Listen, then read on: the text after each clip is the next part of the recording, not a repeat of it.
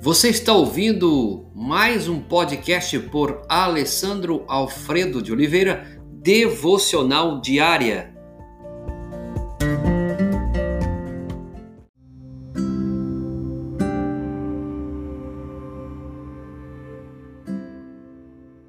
Mateus capítulo 2, versos 2, verso 2, a visita dos magos. Vamos começar uma série de assunto que fala sobre o Natal. Vamos tomar por base o livro devocional de John Stott, que vai trazer algumas mensagens maravilhosas. Eu gostaria de compartilhar com você.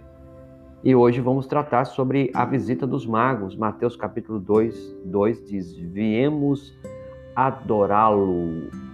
No dia 6 de janeiro, as igrejas ocidentais celebram a Epifania, ou seja, a manifestação de Cristo aos gentios.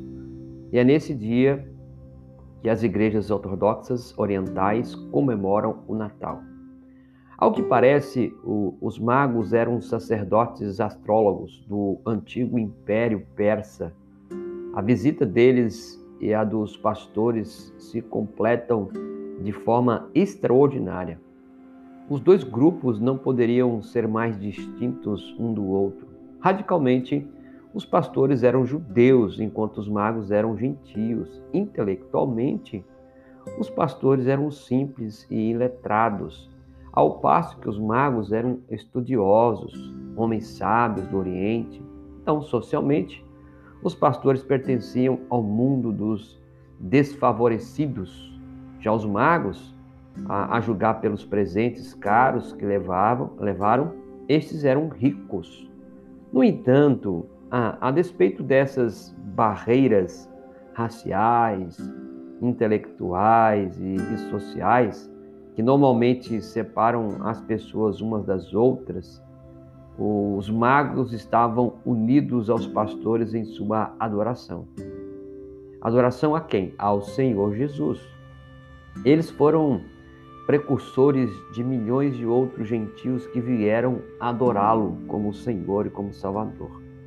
Com a disseminação do pluralismo, fica cada vez mais claro que as outras religiões são étnicas, restritas a um determinado povo ou cultura.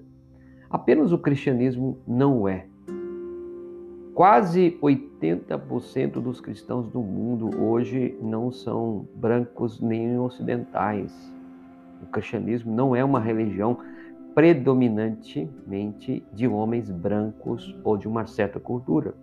O mesmo é, tem o, o mesmo que tem dito, né, de privilégio de adorar com pessoas que são do México, da África, dos Estados Unidos, quando você vai para uma universidade, quando você vai fazer um intercâmbio, quando você olha para o mundo, você vai perceber que tem diversas pessoas de diversas nacionalidades adorando, reverenciando e crendo em Jesus como Senhor e Salvador.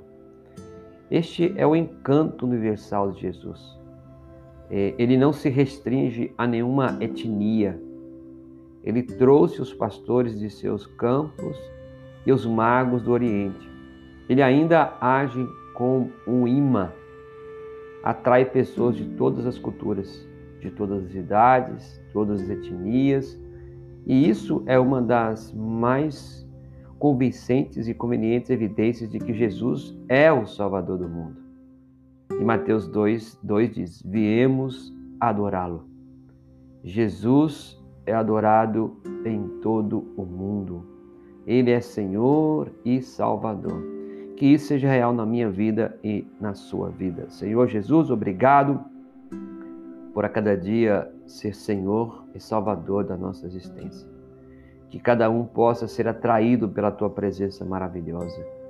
Que cada cristão que já é confesso a ti, mas aqueles que estão perdidos, aqueles que estão andando em caminhos escuros, que o Senhor possa atrair e ele reconhecer que o Senhor é Salvador, Senhor da vida dele. Obrigado por tudo, em nome de Jesus. Amém.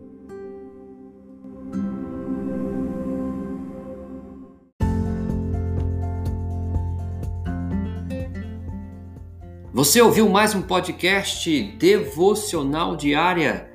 Se isso trouxe bênção para a sua vida, abençoe outras pessoas compartilhando esse podcast.